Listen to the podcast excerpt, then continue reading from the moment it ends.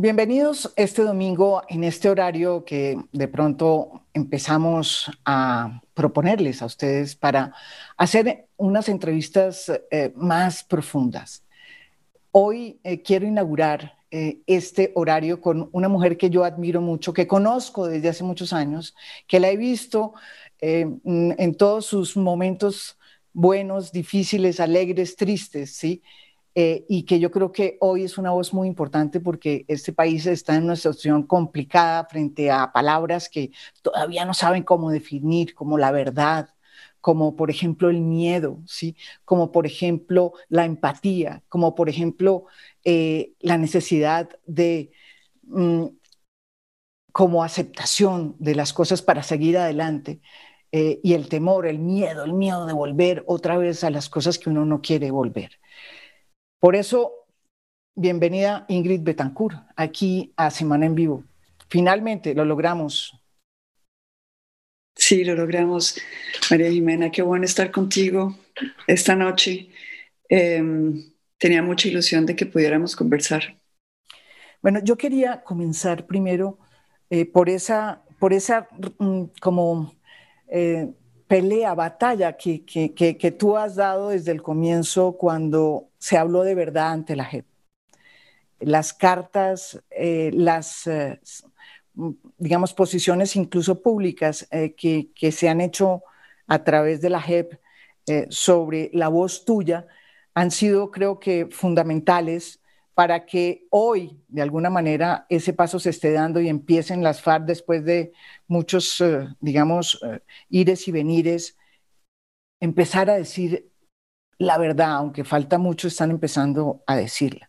Finalmente es cierto lo que tú ya estás diciendo y, y, y, me sorprendió mucho oírte en esta entrevista en Blue cuando dices que, que por primera vez después de que leíste la carta de la comisión de la que la FARC le manda a la comisión de la verdad, donde le dicen por primera vez al secuestro, secuestro y no retenciones, donde por primera vez dicen que cometieron una, o sea, una atrocidad que le quitó eh, humanidad a las víctimas, por primera vez dices tú que algo está cambiando en este país.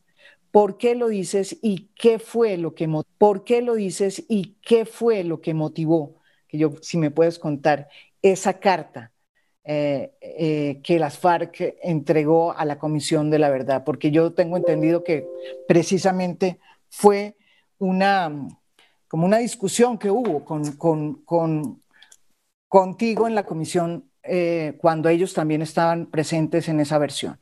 Ingrid. Pues mira, para mí fue realmente una sorpresa la, el comunicado de prensa de las FARC, eh, porque, es decir, los colombianos estábamos, yo creo, bastante ofendidos con el hecho de que las FARC se habían metido en un lenguaje em, como, como formateado dentro de una doctrina, dentro de una justificación totalmente como enyesados en el pasado. Es decir, era como si la guerrilla hubiera firmado la paz, pero hubiera seguido en el monte mentalmente. No había habido una transición mental de ellos de, aceptar la transformación que de hecho se estaba dando, que era la transformación de espacio, de tiempo, de situación. Entonces uno los oía a ellos con el mismo lenguaje con el que hacían las declaraciones cuando a mí me secuestraron.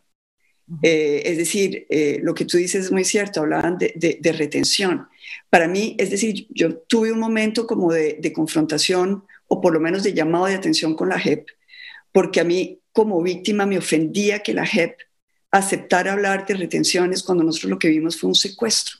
Es decir, yo creo que las palabras tienen un significado muy fuerte.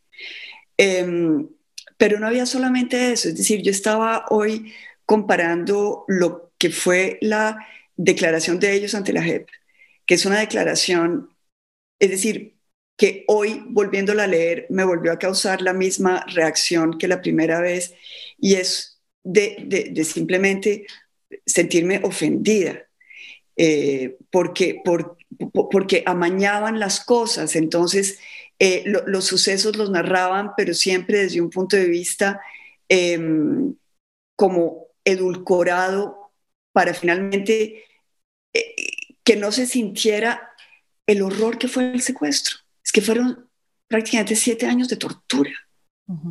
Y ellos simplemente hablaban de esto como si fuera, ¿no? Eh, los teníamos, caminábamos, les poníamos las cadenas, pero por seguridad. Y, Es decir, estaban en, otra cosa. Ahora, la, declaración de las incluso cuando iban ustedes a ir a hacer eh, eh, pipí, como cualquier, o sea, podemos decir, o sea, había momentos en que decían, ah, es que, ¿qué hacíamos si no todas las veces querían ir? Entonces, ¿Cómo era eso, Ingrid? Pues mira, lo, de ir al baño, obviamente yo estaba en un grupo de solo hombres, entonces cuando estábamos en particular después de una fuga eh, eh, que, yo hice, eh, el, castigo fue muy violento. Y parte de ese castigo tuvo lugar en, lo que ellos llamaban los bongos, que eran estas embarcaciones que navegaban por, los, por, el Amazonas, por el río Amazonas. Em, y, era todo el día. vivíamos en ese hongo. Entonces había que salir a orinar. Para los hombres era fácil porque ellos simplemente se paraban, se volteaban y listo. Yo no podía hacer lo mismo. Entonces yo solicitaba al comandante que por favor eh, me dejara moverme a algún sitio para que no me viera. Y la, respuesta del comandante eh, de gafas de, Enrique, Alexander Farfán, su nombre real, em, era pásele un tarro que, orine ahí eh, con los compañeros. Entonces era tan, es decir, era tan ofensivo, era tan humillante, era ofensivo para mí, era desconcertante para mis compañeros y era doloroso, pues porque obviamente pues no lo hacía. Entonces, eh, eh, esa prolongación eso puede ser una, tortura física. La, manera como ellos lo, lo, detallan es como una cosa muy administrativa, ¿no? Entonces, sí, pues no se podía en ese momento, pero igual a ella se le dio la posibilidad de ella, ella no quería. Y, termina uno siendo el culpable de todo lo que le hacían a uno. Entonces le ponían a uno las cadenas y era porque uno se había volado, entonces era para protegerlo a uno porque la selva era peligrosa. No, eh, el, problema era ellos. Ellos nos habían quitado nuestras vidas, nos habían expropiado nuestras vidas y estaban dispuestos a matarnos a su antojo como lo hicieron con los diputados del Valle, como lo hicieron con el gobernador de Antioquia, es decir, se dieron tantos casos en los cuales la guerrilla eh, ejecutó a los, a los secuestrados. Entonces, pretender en esas declaraciones que era una medida para protegernos a nosotros de nuestra irresponsabilidad de querernos ir a la selva, eso suena a déjà vu, ¿no? Es decir, ya, sabemos que las víctimas siempre terminamos siendo eh, las responsables de lo que nos sucede. Entonces, yo creo que el, el cambio de mentalidad que, que, uno ve en esta nueva declaración de las FARC, para mí realmente... ¿Qué es lo que realmente le cambió a usted cuando ellos, bueno, primero el lenguaje, que usted lo dice, pero segundo, aceptan por primera vez que el secuestro Em, prácticamente deshumanizó a las, no lo dicen así, pero, o sea, que les quitó la vida a muchas, o sea, pedazos de momentos muy importantes a las personas que quedaron secuestradas. Mm. Sí, pero más allá del lenguaje, que yo creo que es muy importante porque obviamente denota eh, el, el, proceso interno, está también la dialéctica, es decir, ellos en esa declaración por primera vez tienen una reflexión de nos estamos preguntando y cuestionando eh, la validez de lo que hicimos. Y esto para mí yo creo que eh, es muy importante en lo que estamos viviendo en Colombia. Eh, yo creo que los colombianos tenemos que dimensionar lo que está sucediendo. No quiero decir que la declaración de las FARC sea trascendental porque para que sea trascendental, tiene obviamente que tocar el corazón de la mayoría de los colombianos. Y la mayoría de los colombianos no han vivido la guerra, no saben de lo que estamos hablando. Pero sí es importante por una razón para mí esencial. Y es que nosotros en Colombia, desde hace, digamos, dos décadas, pero de hecho es como el legado de 200 años de, violencia y el traumatismo que tenemos en la cabeza todos, eh, se nos ha querido decir que el fin justifica los medios.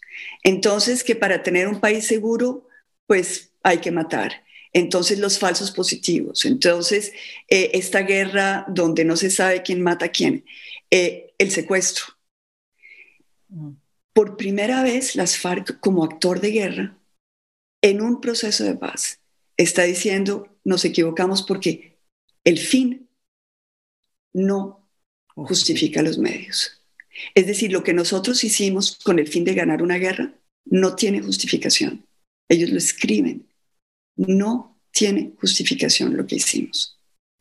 Y esto para mí es, yo creo, el eje central de lo que a mí me toca.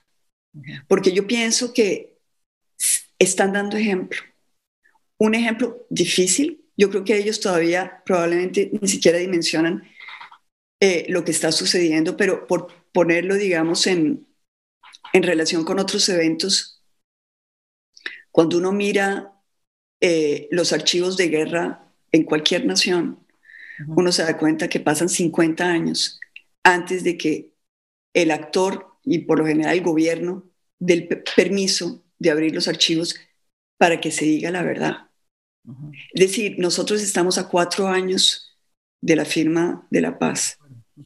Y, creo que obviamente nosotros los colombianos somos, estamos exigiendo y estamos, pero también si uno lo ve desde el punto de vista de lo que suele suceder, también es válido decir que lo que ellos han hecho es en relación con el tiempo normalmente que se toma este tipo de procesos, es algo que también se tiene que anotar. Entonces, sí me parece que es importante y que, y que lo tenemos que mirar como, como algo que se abona en un camino que ha sido muy difícil, en el cual se han cometido muchos errores, em, pero que esto puede ayudarnos a todos a dar pasos más audaces hacia adelante. y, yo creo que eso es muy valioso.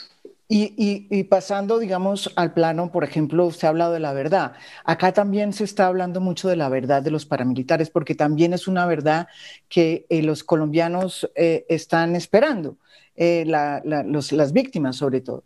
y, y hay esta sensación de que hay todos los señores paramilitares que van a venir después de haber pagado sus em, penas en Estados Unidos van a volver acá em, y hay la sensación de que esa verdad, eh, como que algunos sectores en Colombia no la quieren. Eh, porque también hay reticencia para esa verdad. O sea, eh, hay, hay, hay reticencia en general. Las FARC se tomaron su tiempo para decir lo que dijeron. Falta mucho. Falta mucho en el tema de los paramilitares también falta. ¿Por qué nos pasa eso? ¿Por qué ese, ese miedo a la verdad? ¿Por qué, por qué en el tema de los paramilitares eh, sabemos también muy poco sobre cuáles son esas eh, dimensiones de, digamos, de la tragedia del conflicto? Bueno, yo creo que hay eh, el miedo a ser juzgados, no solamente desde un punto de vista jurídico, y, llevar las consecuencias de, los actos, pero también desde un punto de vista ético y moral. Eh, Colombia es una, es una sociedad en la cual em, el, peso del señalamiento social es difícil de llevar. Y yo creo que primero es un arma política, obviamente, ¿no? Eh, es, una, es una manera, digamos, de enjuiciar al otro, de ponerlo contra la pared, de mantener la guerra y la polarización, pero también es eh, el miedo a que se sepan cosas que están por fuera de lo que ya se ha dicho. Eh, Colombia, la, guerra en Colombia es una guerra sucia. No ha sido una guerra, ninguna guerra es, ninguna guerra es limpia y, la verdad es, obviamente, a, mí me gusta siempre pensar que la verdad nos hace libres, pero lo pienso sinceramente. Entre otras, hay una cosa interesante y es que eh, el padre Francisco de Rú, cuando después de la, de la, conversación que tuvimos en la Comisión de la Verdad, me mandó una nota, y no creo que sea indiscreta al, decir lo que él me dice, eh, en el cual yo esto no lo vi, pero él me lo, me lo relaciona. Eh, Pastor Alape había dicho en esa, al salir de, de, esa reunión del, del, ex secretariado de las FARC en la cual están ellos y finalmente oyen lo que se está diciendo en la comisión. Pero, pero espérese porque esa es una, una, gente no entiende, no sabe que usted entró a esa reunión, o sea, parte de la carta, perdón, la carta que salió pública este lunes, fue producto de esta reunión que no estaba ni preparada y cómo fue, usted terminó entrando a una reunión donde también estaban, obviamente por Zoom, eh, también estaban eh, todos los senadores de las FARC, ¿sí? No, ellos no estaban. En realidad lo que es muy interesante es que esto era un diálogo con Francisco de Rú en el marco de los diálogos que ellos tienen para establecer la verdad como la actividad de la Comisión de la Verdad. Y en otro sitio, en otro lado, eh, de casualidad, em, todos los miembros del secretariado estaban reunidos en una reunión, no sé por qué la habrían hecho, si son reuniones que ellos hacen mensualmente o semanalmente, o, bueno, en todo caso estaban todos reunidos ahí. Y les avisan que eh, hay una conversación que se está dando em, por internet, por YouTube, y que ellos pueden entrar a mirarla. Entonces comienzan a mirar esa conversación entre Francisco y yo. Y, y, listo. Es decir, yo nunca he tenido ningún contacto con ellos. Eh, Pacho tampoco los llamó. Simplemente ellos se enteraron y lo vieron como, como todo el mundo, todos los colombianos podían ver esa, esa conversación, él estaba abierta. Entonces, el cuento va que, a, que Francisco me narra, después de la carta de las FARC, que Pastor Alape le dice a él, la verdad fue que cuando eh, oímos la conversación entre ustedes dos, de pronto sentimos que estábamos saliendo de esa cárcel de alambrados, de púas, donde nos habíamos metido, con todas esas marañas que uno se hace en la cabeza, que es el miedo. Y, por eso es aquello de que la verdad os hará libre. Es que la verdad es la única manera digna para un ser humano de confrontar el miedo. El miedo lo sentimos todos, el miedo de que nos juzguen, el miedo de que nos agarren, el miedo de que nos eh, tengamos que pagar por alguna cosa que hicimos, el miedo simplemente a mirarnos en el espejo de lo que hicimos y que no nos gusta. Eh, el, miedo a descubrir que somos monstruos, que hemos hecho cosas monstruosas. ¿Y usted cree que las eh, FARC tenían ese miedo? Sí, yo estoy convencida de que lo tenían. Sí, yo sí creo que lo tenían y yo creo que los deben seguir teniendo en alguna medida, porque, por ejemplo, hay detalles, entonces ellos van a hablar, aún en esta nueva carta, ellos hablan de los errores que cometieron y uno como víctima dice, bueno, error no, es, un, crimen. Entonces vamos, vamos, vamos, pero vamos llegando. Y yo creo que más allá de eso está la intención. Es decir, hay en ellos la intención de replantearse lo que está sucediendo. Y cuando cada uno de nosotros eh, de pronto nos salimos de nuestro, de nuestro script, de nuestro es decir, de la manera como, como de nuestra narrativa programada. Y, y nos salimos de ahí y nos miramos y decimos, un momento, aquí, yo, es decir, hay cosas que tengo que volver a reevaluar porque, porque esto no está bien. Esa, eh, ese cuestionamiento que uno se hace a sí mismo es profundamente revolucionario en realidad revolucionario desde el punto de vista de uno mismo, es decir, de la relación que uno tiene con uno mismo. Es el inicio de, perdonarse de lo que uno ha hecho, de tener la, la fuerza en uno de decir, yo eso no soy.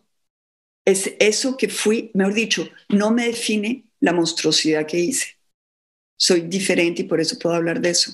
Tomo distancias, tengo una perspectiva sobre lo que pasó eh, que hoy en día me permite decir, eso estuvo mal. Eso quiere decir que yo ya no soy eso. Y, eso es libertad. ¿Y usted cree que estamos comenzando ese camino con las FARC, después de esta carta? Yo creo que las FARC lo están haciendo. Ahora, yo, yo creo que el reto también es cómo lograr que haya un acompañamiento social a ese proceso, porque en realidad eh, esto es como lo que sucede en las familias, ¿no? Es decir, Colombia es una gran familia. Em, cuando hay un, problema entre dos, eh, los otros pueden no entender lo que está sucediendo. Y hay muchas veces, cuando yo oigo, digamos, em, una dureza de corazón en los colombianos, en, decir, eh, en, no querer darle valor a las cosas que lo tienen, simplemente porque es el otro y el otro hay odio hacia ese otro y a las FARC. Hay mucho odio contra las FARC. Es que las FARC se, se ganaron ese odio, entre otras, y yo estoy convencida, y eso es lo que yo creo, yo creo que las FARC perdieron el contacto con el alma colombiana en el momento en que empezaron a secuestrar. Es decir, el secuestro para ellos les quitó eh, la posibilidad de hablar en nombre del pueblo colombiano por quien ellos decían luchar. Entonces, eh, están, están huérfanos de, causa, están, están sin pueblo para, un, para una guerrilla que, pretendía em, hablar por un pueblo, se encontraron completamente en desfase con ese pueblo. Ahora, eh, yo creo que los colombianos, la mayoría de los colombianos no entiende la guerra. Yo estaba haciendo el cálculo así como a ojo de buen cubero. Eh, si uno piensa que hay 8 millones de, de desplazados que obviamente son gente que ha sufrido en carne propia la violencia y que habrán, no sé, eh, digamos, unos 2 o 3% de, de colombianos que directamente fueron afectados por la guerra porque les mataron a alguien, les secuestraron a alguien, estuvieron inmersos en la, sangre y en la violencia. Eh, eso quiere decir que 70% de los colombianos cuando les hablamos de la guerra, del sufrimiento y de la sangre, eh, es como cuando a uno le hablan de lo que está pasando en, en, Malasia o de la muerte de los niños en Biafra, es decir, es, abstracto. Y, sí, Yo, le, quería, hacer una, una, una, pregunta que yo creo que tiene que ver apelando a esa Ingrid política, que también es Ingrid, y además de que es víctima de este conflicto. Eh, mucha gente, para que nos explique, porque mucha gente no entiende, hablando de las eh, eh, dificultades de entender lo que es importante en una sociedad y de entender lo que es también importante resaltar hacia adelante. Hay mucha gente que escribe, con, con, la polarización en que estamos, mucha gente en medio de esa polarización piensa lo siguiente, dice, es el colmo que Álvaro Uribe está preso, y es el colmo que estos señores estén, eh, las FARC estén en el Congreso eh, y eh, no estén diciendo la verdad ante la JEP. Ahora eso está pensando cambiar. Ahora ese es el primer paso que se está dando, cosa que yo creo que es importantísimo trabajarlo y evidenciarlo. Pero ¿qué dice usted de esa, de esa, premisa que evidentemente nivela dos cosas que son distintas, pero que en medio de la polarización pues parecen iguales? Bueno, yo creo que em, son, como tú dices, dos cosas completamente distintas. Eh, yo oí a, Álvaro Uribe decir que él se sentía secuestrado cuando lo, pues, le dieron la casa por cárcel. Y cuando yo oí eso, yo pensé, no sabe lo que es estar secuestrado. Es decir, yo hubiera querido eh, estar secuestrada como él, es decir, tener un micrófono, tener gente que lo está apoyando, tener abogados que lo están defendiendo, eh, tener eh, cámaras por todos lados que, que, están haciendo debeduría para que él pueda tener un proceso em, frente a la justicia que le dé garantías.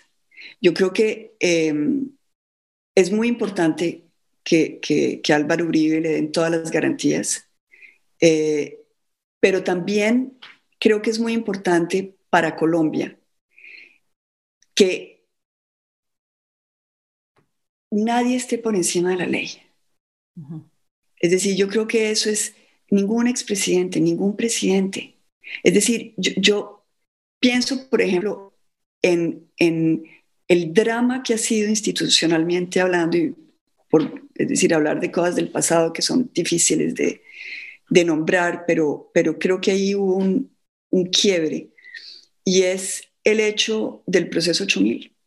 Es decir, cuando el, el proceso 8000 termina y termina en un insuceso, porque a pesar de que se sabía que todo lo que había pasado, em, eh, se dan los intocables, es decir, personas intocables, en particular el presidente de la República de ese momento, Ernesto Samper, es intocable, intocable porque el Congreso, porque la política, porque las alianzas, intocable. Em, el hecho de que Álvaro Uribe eh, responda ante la justicia es muy importante, porque si él es inocente, pues la justicia tendrá que reconocer su inocencia. Pero si él es culpable, es muy importante que cada colombiano sienta que ni siquiera Álvaro Uribe, con su poder, con, su, con, con el apoyo que tiene políticamente de muchísimos colombianos, con el cariño que le tiene el pueblo colombiano, que lo quiere muchísimo, que ni siquiera así eh, es posible eh, sacarle el cuerpo a la verdad y a la justicia. Ahora, el tema de las FARC parece obviamente em, en contradicción, porque, porque tenemos a estos comandantes que hicieron crímenes monstruosos que están en el, en el Congreso. El problema es que ellos están dentro de un marco legal, que fue el que negociamos nosotros, los colombianos, y que para que ellos salieran de esa criminalidad, les permitimos meterse en un proceso de paz y a condición de que digan la verdad, volver a ser considerados ciudadanos con todos sus derechos y todas sus responsabilidades en el marco colombiano. Ese es el precio de la paz. Eh, Uribe no es un delincuente, es decir, no, no es una persona eh, que necesite un proceso de paz eh, para poder beneficiarse de, de un tratamiento jurídico excepcional. Yo creo que si bien eso puede parecer injusto, yo creo que eso es lo que nos ha permitido a los colombianos comenzar a ver claro. ¿Qué es ver claro? Ver claro es que mientras que haya guerra, la justicia no va a operar. Porque la guerra es precisamente eso, es este desmadre institucionalizado, generalizado, en el cual nadie responde por nadie y por nada. Pero cuando se da un proceso de paz y que se pueden separar las cosas y se puede ver lo que es guerra y se puede separar de lo que es crimen común, narcotráfico, eh, delitos, eh, digamos, de criminalidad organizada, etc. Em, ya le estamos dando la posibilidad a la justicia de entrar a operar. Y eso es lo que nos estamos jugando los colombianos. Así que yo creo que aquí lo que tenemos que, que tener todos, independientemente de dónde nos situemos, en nuestro corazón. Y créanme que mi corazón se duele cuando tengo que oír cosas de las FARC. Y, y créanme que para mí es difícil eh, tratar de ser objetiva en cosas donde todavía tengo emociones muy encontradas. Eh, tenemos que pensar en Colombia y no pensar en nosotros. Y yo creo que este es el momento de, de pensar que estamos eh, abonando para la Colombia que queremos dejarle a nuestros hijos. Este es, de alguna manera, decir, bueno, nuestra función es que la justicia funcione, es apoyar a la justicia, es hacer de veedores, es mirar dónde puede haber, digamos, algo que no sea correcto y decirlo y denunciarlo. Y mm, en ese sentido yo le haría otra pregunta, porque estamos en una situación muy difícil políticamente porque cuatro años que han, digamos, se hizo el acuerdo de paz, la idea era que se abriera ese grifo y mm, se abriera la democracia, de hecho se, se produjo eso, se eligieron alcaldes que no tenían ninguna connotación política, digamos, tradicional, eh, por ejemplo, Claudia López, eh, Daniel Quintero en Medellín, eh, muchísimas nuevas figuras empezaron a entrar en el Congreso, a pesar de que ganó el Centro Democrático. En el Congreso se airió y se presentaron otras voces y aparentemente las cosas iban más o menos bien, pero se, se ha planteado eh, un episodio que yo creo que es parte de lo que nos está sucediendo y que, y que tiene que ver con un recrudecimiento de la violencia, no solo en los eh, territorios donde han venido otra vez las masacres, sino en Bogotá.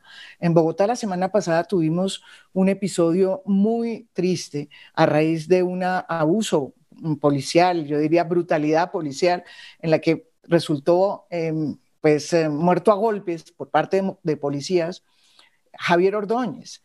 Eh, y después eso produjo un estallido social impresionante que venía de, atrás, un estallido social que viene de atrás y que lo paró la pandemia.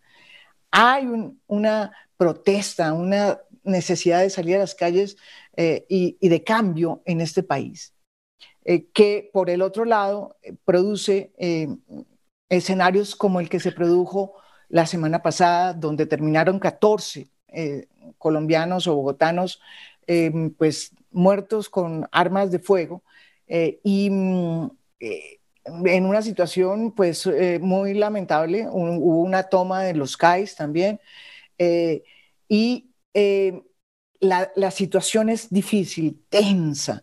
usted, y además, los policías acaban de ser capturados, pero acaban de decir, a pesar de que había videos y todo, acaban de decir que son inocentes. ¿Usted cómo lee todo lo que está pasando en este país en las últimas semanas? Bueno, lo que yo leo es que lo que está pasando en Colombia no es diferente de lo que está pasando en el mundo. Es decir, yo creo que hay, eh, obviamente exacerbado por la pandemia, una, una lectura eh, por parte de, de los ciudadanos Em, de cuál es la democracia que se quiere, cuáles son las instituciones que se quieren. Y hay un reclamo, porque, porque hubo malos manejos, hubo decisiones eh, absurdas, hubo muertes innecesarias, hubo mentiras, hubo... Entonces, eh, la, gente, la gente está eh, evaluando a sus dirigentes más aún cuando la pandemia trae, digamos, una magnificación de los problemas sociales, es decir, eh, el desempleo se dispara, las violencias en las familias se disparan, em, eh, la dificultad de la convivencia social, la ineptitud de las instituciones que deben hacer frente y que deben, y esto genera una insatisfacción y también genera miedo. Miedo por parte de quiénes, porque es que el, miedo es, fundamental porque es también parte del cuadro que estamos analizando. En Colombia eh, hay insatisfacción, pero, pero también hay miedo de lo que uno podría llamar las salidas populares. Es decir, miedo a, eh, a que haya un desmadre social, a que se salga de cauce y que hayan violencias.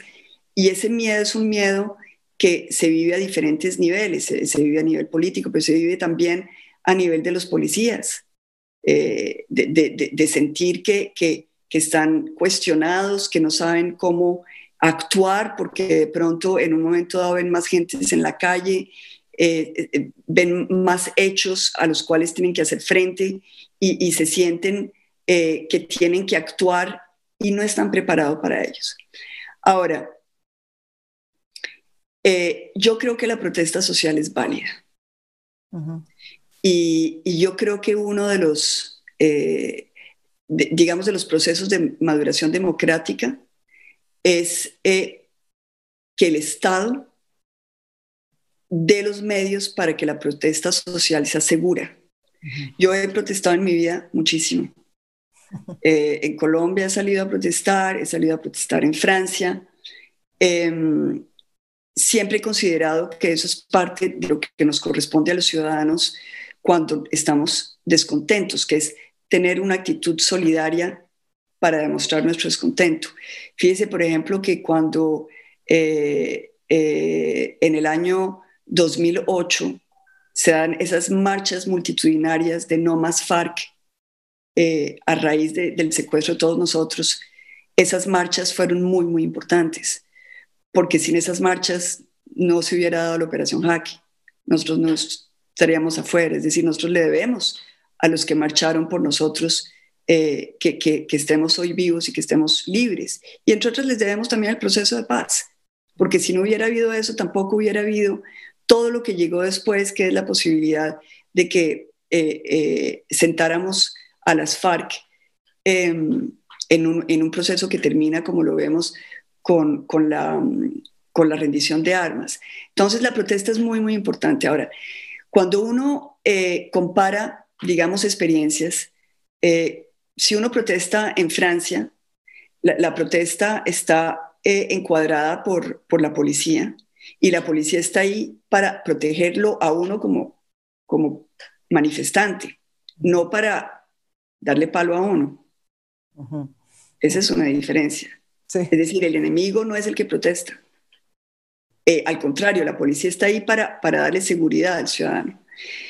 En, en la protesta, obviamente, y esto en el mundo entero, se dan infiltraciones, porque siempre hay intereses, siempre hay intereses grandes y pequeños para em, instrumentalizar las, protestas. Eh, instrumentalizarlas desde un punto de vista político, echarle la culpa a quien sea, al otro, em, instrumentalizarlas también desde un punto de vista económico. Hay personas que son, digamos, profesionales del vandalismo, eh, no solamente para hacer su agosto, pero también para cobrar seguros, para, es decir, hay toda una mentalidad y, digamos, una delincuencia detrás de esos profesionales del, del terrorismo de calle, digamos, eh, sobre lo cual todos tenemos que estar muy alertas y muy conscientes. Pero eso no quiere decir que la protesta per se sea, eh, sea mala.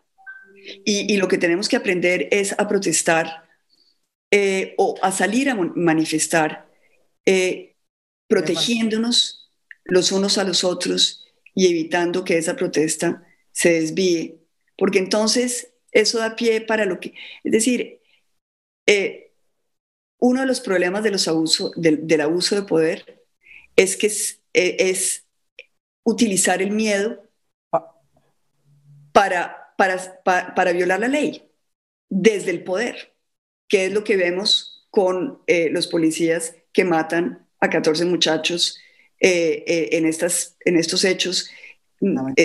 realmente aquí hay eh, eh, realmente aquí hay un problema que se tiene que, entrar a mirar muy de cerca, que no es único de Colombia, lo estamos viendo en otros países del mundo, pero en Colombia sí se tiene que solucionar. Una, una, entonces, eh, usted ya habló de Álvaro Uribe, aquí hay dos personajes en la política. en esta polarización debería haber más, sí, y de hecho hay más, pero no se ven tanto por la polarización. Uno es Álvaro Uribe. Usted ya dijo que le parece un absurdo que él diga, eh, que le parece además que no es cierto, y usted que estuvo secuestrada, él no puede decir que está secuestrado por la Corte Suprema de Justicia, pero ¿cómo le parece Álvaro Uribe el de hoy? ¿Y cómo le parece Gustavo Petro? Bueno, claro, obviamente no son los únicos actores de, este, de, este escenario. Después pues le pregunto por los otros. Después sí, no, yo, yo creo que ambos eh, es decir, están jugando a, estar en los extremos y muchas veces cuando se está en los extremos se necesita un enemigo para poder hacer prosperar sus banderas. Yo creo una de las críticas que siempre le he hecho a Álvaro Uribe es la del lenguaje, porque me parece que en un país como el nuestro, el ejemplo que se tiene que dar es el de la moderación del lenguaje. Eh, llamar a los odios, tener un lenguaje incendiario, eh, eh, cobra vidas pero lo mismo le puedo decir a Petro. Es decir, yo creo que en eso, por eso hablo de los dos extremos, es decir, eh, hay, hay, que tener mucho cuidado. Petro por qué lo dice? ¿En qué Porque me parece que Petro, eh, eh, en estos mm, sucesos últimos de lo que se ha dado en Bogotá, ha tenido un lenguaje que no me ha parecido prudente.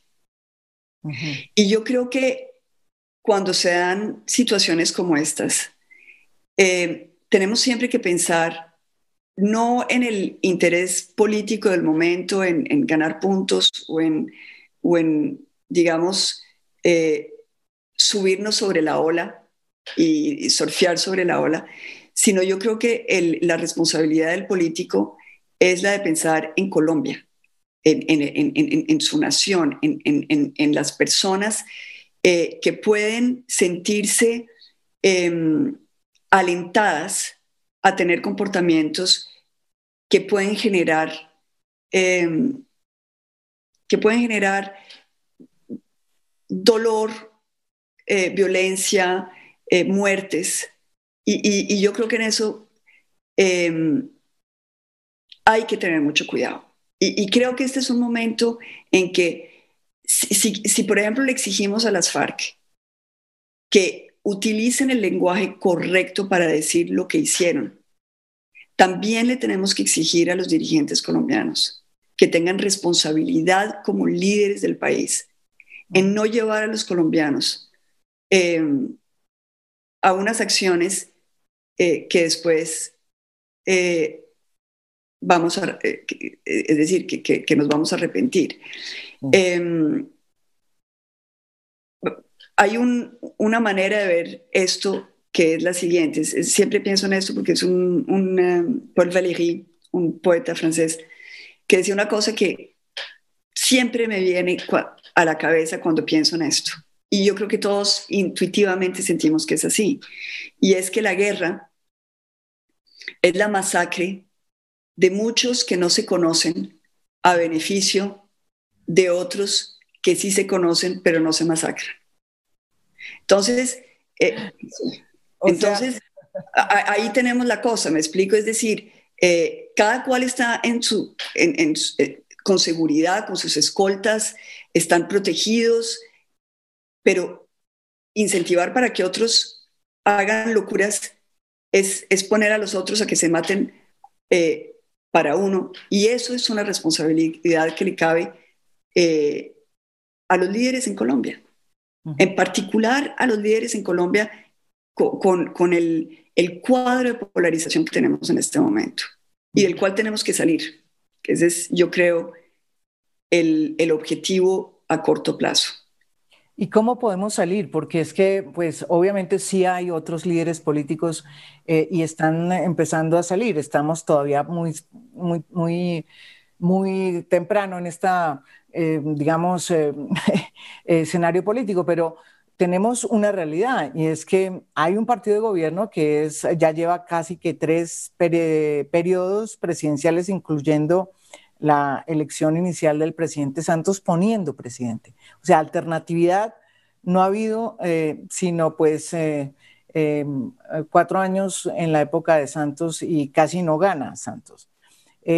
Eh, hay una decisión del Centro Democrático de quedarse, o sea, de pelear por quedarse en el poder, como pasa en todas las em, regímenes, como está sucediendo aquí en Colombia. Y por el otro, eh, pues hay una alternatividad que todavía no se plantea bien, no se ve bien. Se ve al doctor Gustavo Petro, está Sergio Fajardo, están otros personajes que todavía no sabemos quiénes son.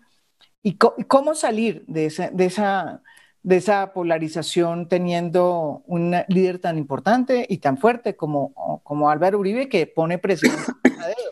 Y, y, su opinión sobre Duque. Eh, bueno, puso el último que es Duque. Eh, su opinión sobre el presidente Duque. Bueno, hablamos de, Duque, yo pienso después, porque me parece que, es muy, muy importante reflexionar sobre la polarización. Yo creo que la polarización eh, es obviamente incitada eh, por nuestros líderes políticos porque les trae beneficios electorales, pero yo creo que también es alentada por cada uno de nosotros.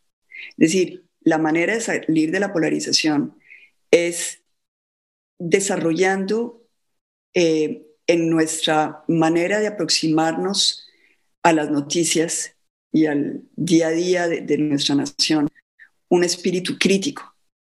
Em, y, no, no aceptando eh, que, nos, que nos mastiquen, si se quiere, las noticias, eh, sino que tengamos un compás de distancia para, para hacernos nuestro propio criterio independientemente em, de las voces que, que solimos em, seguir o a las cuales les damos credibilidad.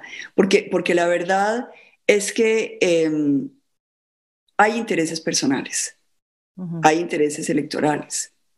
Y, detrás de eso eh, estamos los colombianos instrumentalizados por la violencia y la polarización.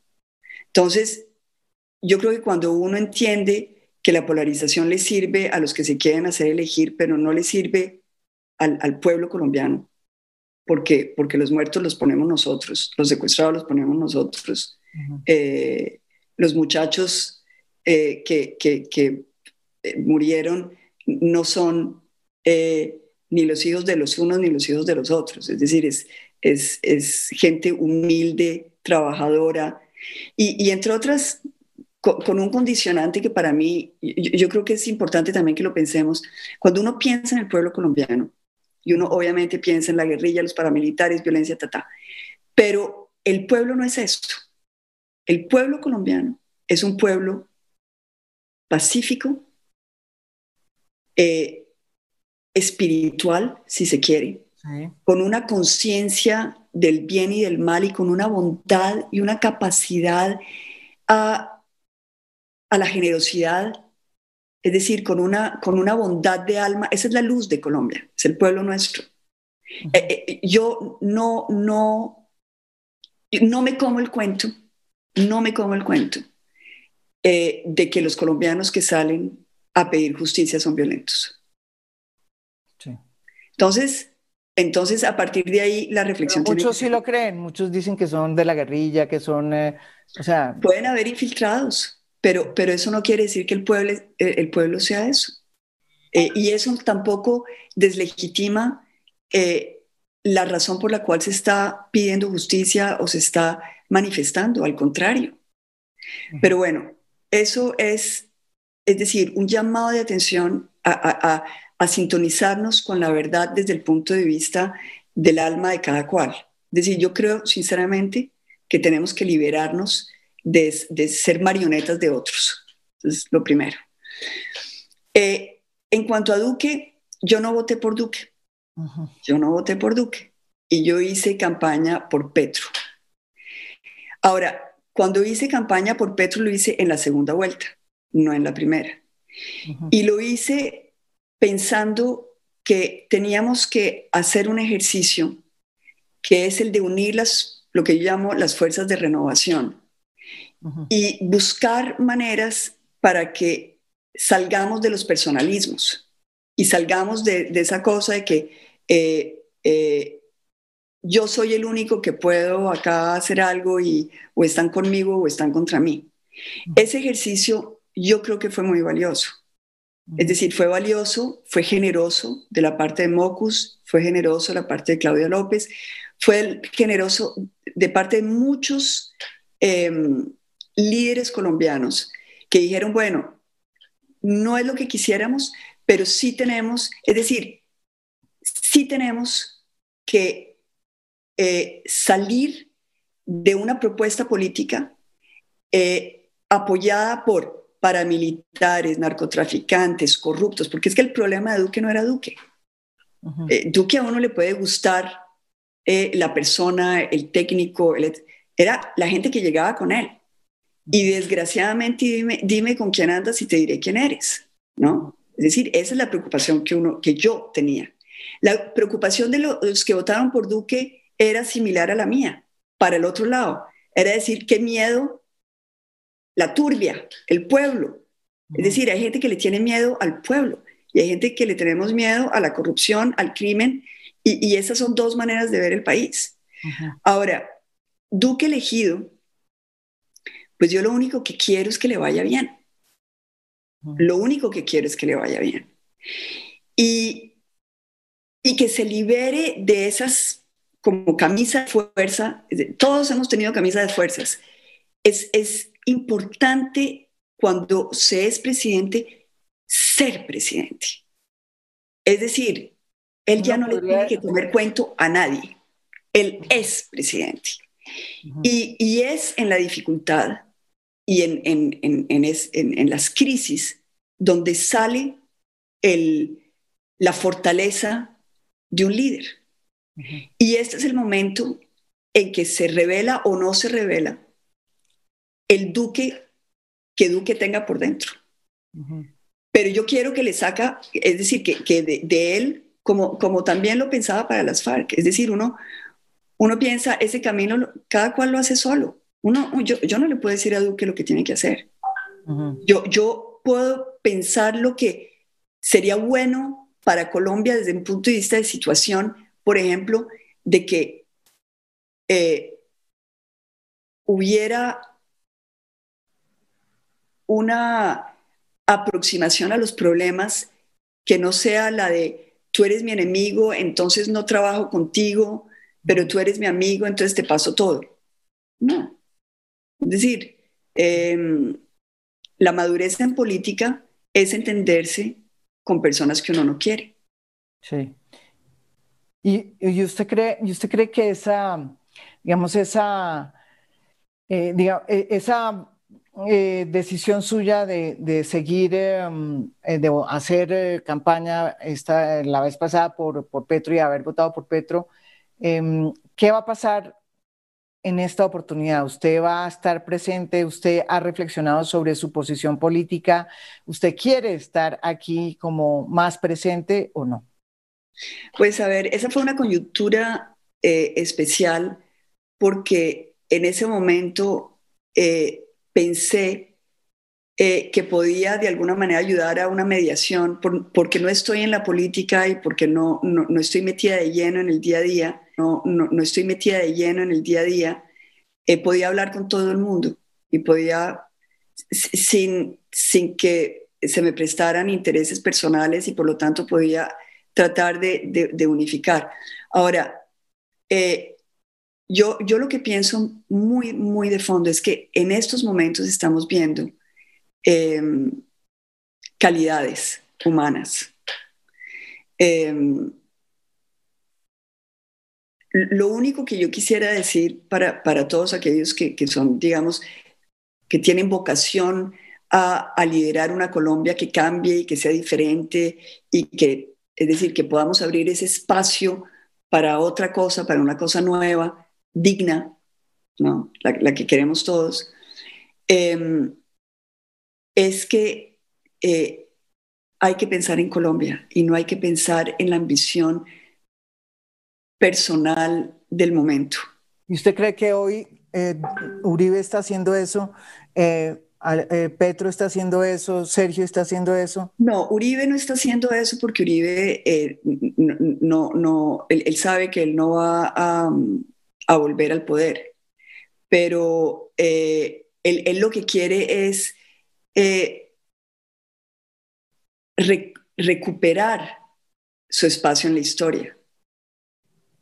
Porque obviamente el hecho es que el proceso de paz y el, y el premio Nobel que se le dio a Santos hace que eh, cuando los nietos nuestros lean la historia de Colombia va a haber un nombre que es el de Santos, porque fue el que hizo la paz. Entonces yo creo que eso es algo em, que, que, está ahí. No se dice, pero, pero está en tela de fondo. Obviamente eh, el hecho de que Álvaro Uribe eh, eh, tenga problemas con la justicia también va a quedar ahí. Es decir, va a quedar en, no, sabemos cómo, cómo se vaya a solucionar esto, pero eso va a ser parte de la historia de Colombia. Entonces yo creo que Uribe no está en eso, pero yo sí, quiero, sí pienso que Petro es decir, a mí me gustaría ver a Petro con mayor altura y mayor generosidad. Me, parece que habiendo beneficiado del apoyo incondicional de, de personas que a pesar de diferencias que habían tenido en el pasado, lo apoyaron en ese momento muy importante de su vida. Él, él está en deuda y, y se necesita grandeza. Eso es lo que pienso. Y ya nos queda, nos toca irnos, Ingrid, pero eh, ¿usted piensa volver a la política o no? Pues no. sí, la respuesta es no. Es decir, no lo pienso porque, porque pienso que, que, que ya cumplí mi ciclo, que, que, que, ¿no? que le di... Pero a protestar... Es suficiente la, la, la, la deuda eh, con Colombia. Pero al mismo tiempo, cuando digo eso, lo que, lo que sí quiero eh, decir es que mi corazón sí está en Colombia.